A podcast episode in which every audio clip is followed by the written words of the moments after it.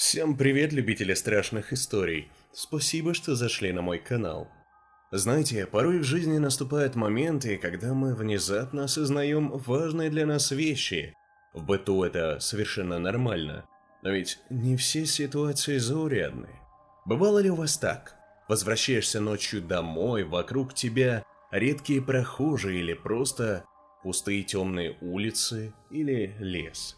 И тут, придя домой, ты выхватываешь из памяти моменты этой прогулки и понимаешь, что что-то было не так. Наступает полное ощущение того, что ты был в опасности. Был ли это подозрительный прохожий или силуэт за углом? Все бывает еще хуже. Самый большой ужас охватывает тогда, когда ты осознаешь, что не заметил, как прошел точку невозврата. Момент, после которого твоя жизнь никогда не станет прежней. Уже стало не по себе.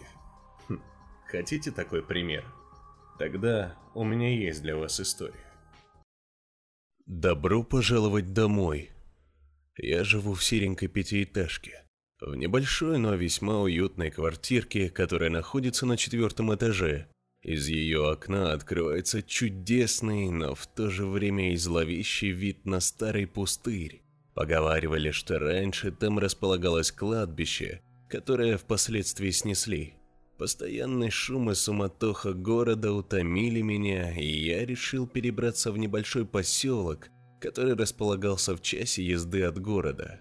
Пара домов, стоящих друг напротив друга, да небольшой магазинчик – все, что осталось от некогда процветающего места. С работы я уволился, слишком уж долго до нее теперь добираться. Новую работу искать я не стал, решил устроить себе отпуск. Пиво, еда на заказ, хорошие фильмы. Прожив здесь уже неделю, я не переставал удивляться, какие же отзывчивые и добрые люди здесь живут. Все были со мной приветливые, всегда мне улыбались и были не прочь перекинуться парой словечек. На улице самый разгар лета. В квартирах было ужасно жарко, и даже настежь раскрытые окна не спасали от невыносимой духоты. Практически все свободное время жители нашего дома проводили на улице. Дети играли в салки, прятки, догонялки и прочие детские игры – Бабки сплетничали под раскрытыми окошками на небольших деревянных лавочках. Мужчины копошились в своих машинах, порой бегая друг к другу за советами. Женщины копались в небольшом огородике, раскинутом прямо посередине двора. Пололи, поливали, травили жуков. Я же выходил редко. Несмотря на все любезности, которыми меня одаривали соседи при встрече, что-то не давало мне покоя. Странное чувство копошилось где-то в районе солнечного сплетения. Вся их бурная деятельность казалась мне странной. Они будто играли свои роли, повторяя разученные движения день за днем, час за часом.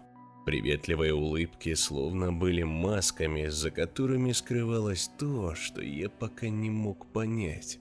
Несмотря на все это, мне здесь нравилось. Мало ли, что взбредет в голову. Новое место все-таки.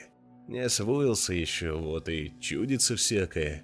Как-то в одну невыносимо жаркую ночь я не мог уснуть. Впервые со дня приезда у меня жутко болела голова. Обычно ночью я спал как убитый. Поворочившись с бока на бок, я нехотя встал и пошел на кухню. Попив воды, я решил закрыть окно. Все равно не спасает, только комаров кормить.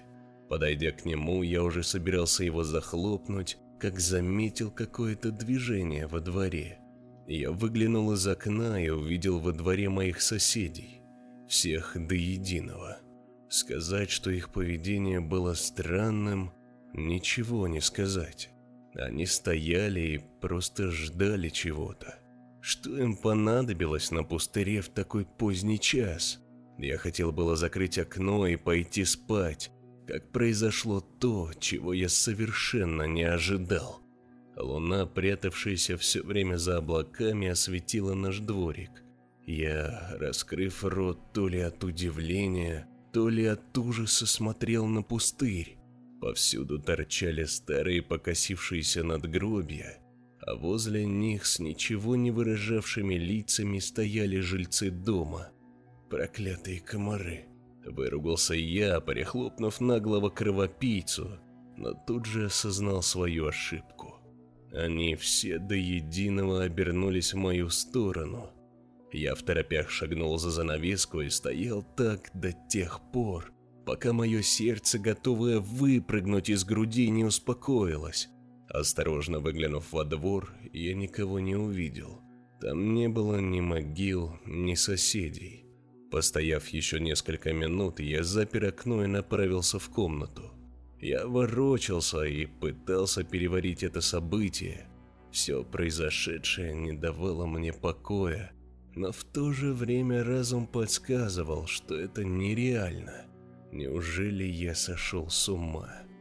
Птичье пение, шум, доносившийся со двора, невыносимая жара, мое обычное утро. Я не помнил, как я уснул. А может, мне все это приснилось? Ну да, не могло же это случиться на самом деле. Я встал, потянулся и пошел на кухню. Что-то хрустело под моими ногами, но я не придал этому значения. На пороге я остановился как вкопанный. Окно было открыто нараспашку, на подоконнике виднелись отпечатки чьих-то пальцев, а весь пол был усыпан свежей землей. Четвертый этаж! Не помня себя от страха, я выбежал в подъезд и ринулся наверх. Дверь на чердак была заперта.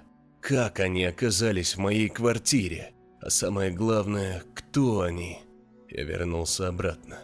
С просонья я не заметил, что весь коридор, соединяющий кухню и мою комнату в земле, особенно много ее было около моей кровати. Поверх земли виднелось множество следов. Я не на шутку испугался. Я собрал самые нужные вещи в небольшой рюкзак и вышел из квартиры. Ни на минуту я здесь больше не останусь. Выйдя во двор, я увидел все тех же соседей, занятых привычными делами. Они, как ни в чем не бывало, улыбались мне и приветливо махали.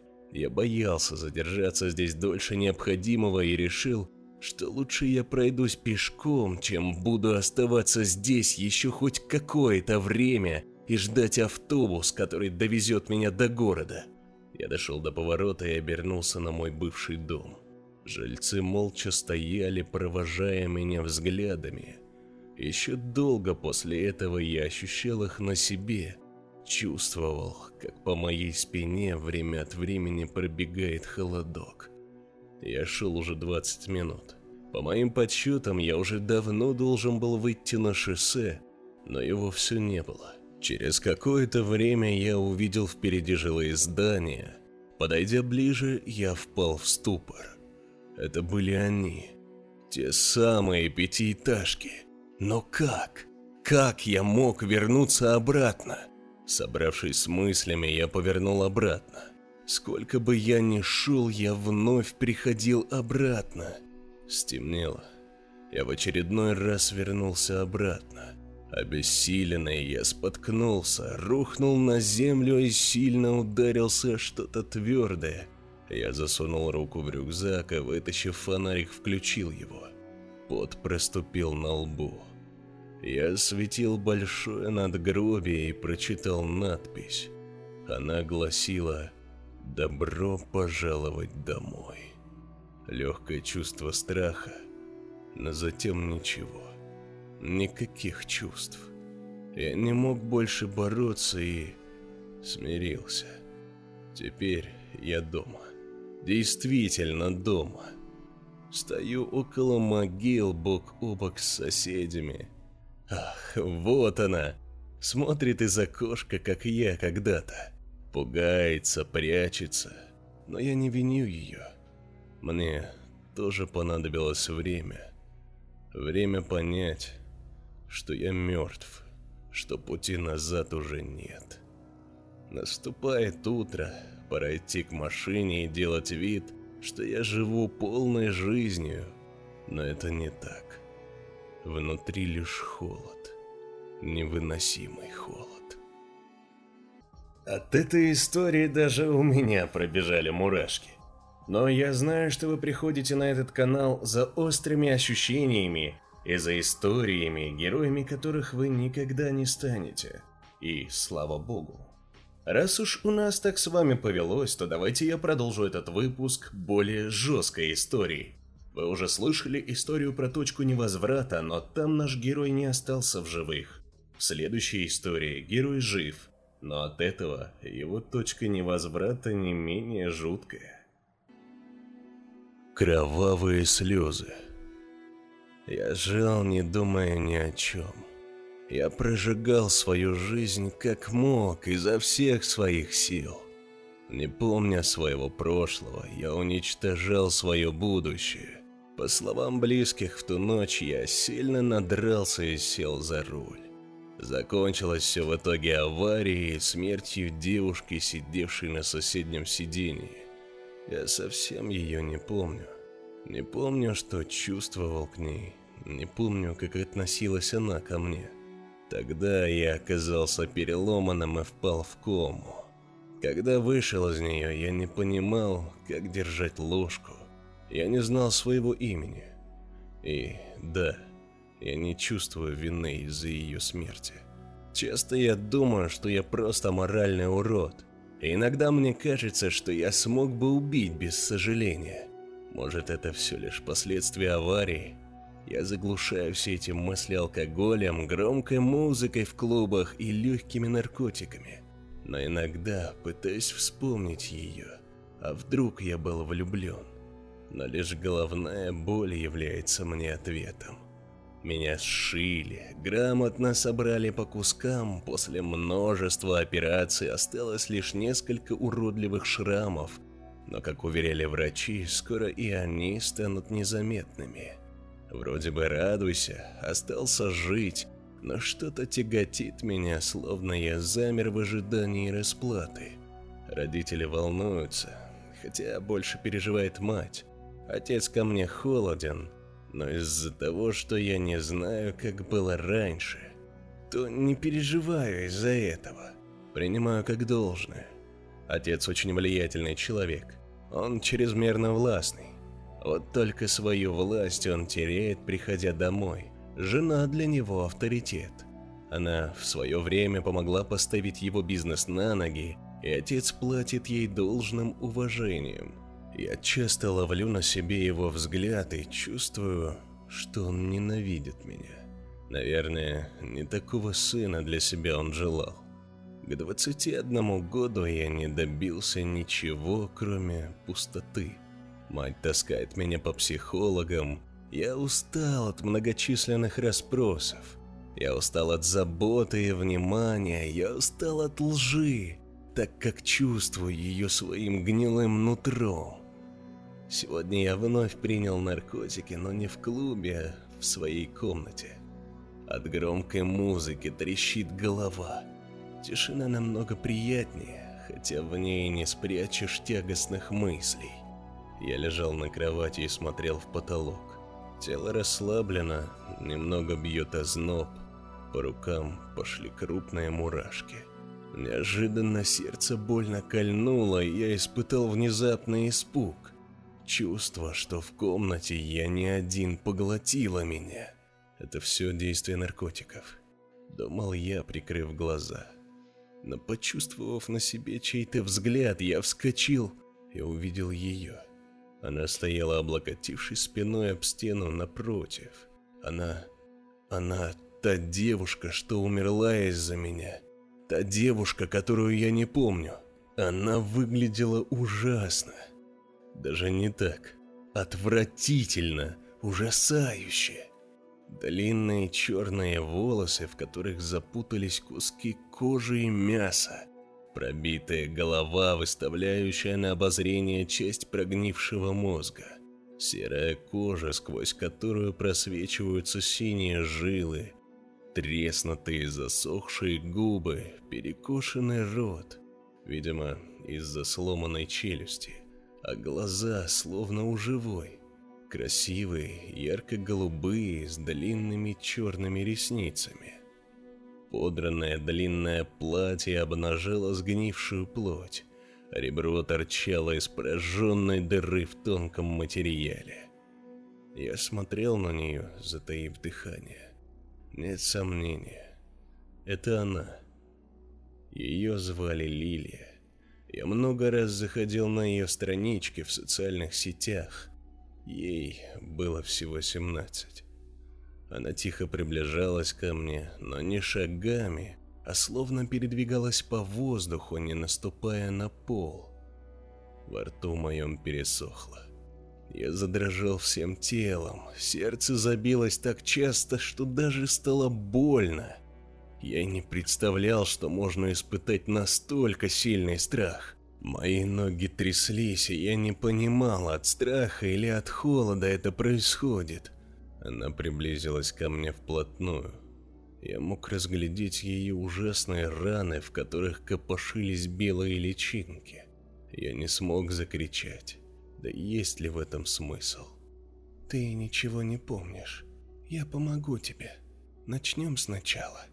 Прошептала она и коснулась своими лопнувшими губами моих. После этого я помню только сон, или не сон это был. Словно всполохи памяти устроили грозу. Я был ею и видел себя со стороны. Я ощущал то, что чувствовала она. Вот она стоит на вечеринке в своем красивом платье. Черные локоны усыпали ее плечи, а голубые глаза сияют. Она рада видеть меня. Я нравлюсь ей. Она думает, что я красивый и добрый. Да я прям польщен.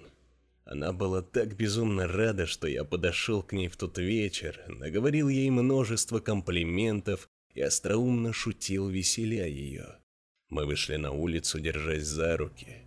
Я пригласил ее покататься по городу, а она лишь улыбнулась. На этом фрагменте я проснулся. Понял, что спал на холодном полу. В комнату неожиданно зашел отец. Он был пьян, за окном было еще темно. Видимо, он вернулся только что. Он смотрел на меня, как на слизняка, как на ничтожество. Я встал и покачнулся, а он лишь пьяно и зло ухмыльнулся. «Ты ненавидишь меня?» – спросил я. «За что? Скажи мне!» Отец схватился за голову. Казалось, он взвоет от боли через мгновение. И тут он закричал. «Ты был моей надеждой, я любил тебя! Но ты чудовище, ты убийца! И ты продолжение меня!» Отец заплакал, а я не смог выдержать этого и выбежал из комнаты, схватив ключи от машины. Я ехал на высокой скорости, это отвлекало. В голове моей был сумбур, я не понимал, что хаос в моей жизни разрастается и скоро засосет и меня. Неожиданно я почувствовал, что не один. Короткий взгляд и зеркало, и все внутри меня похолодело. На заднем сидении сидела она.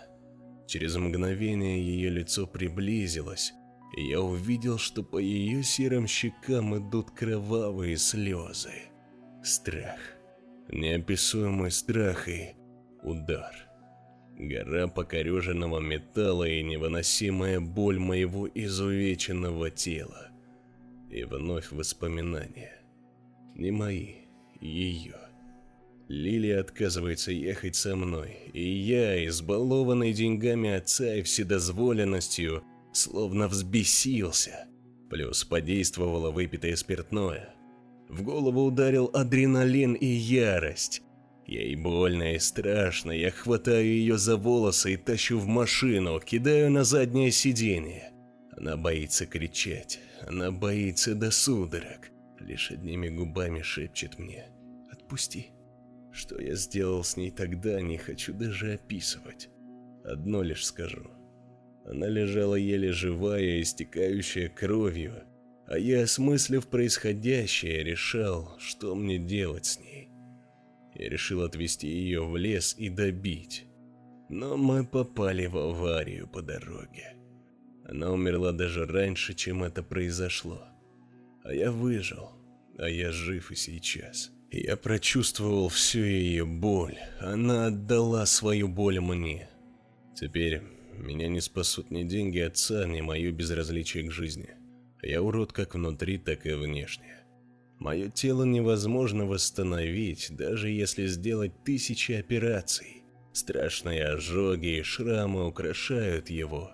Ампутированные ноги, лысый череп и вернувшаяся память. Я часами рисую ее. Те кровавые слезы снятся мне каждую ночь. Но все же я рад за нее.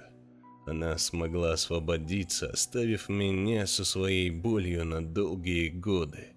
Ведь, как я уже понял, я слишком слаб и жалок, чтобы лишить себя жизни. Меня страшит мысль о том, что после смерти я буду испытывать боль намного ощутимее этой.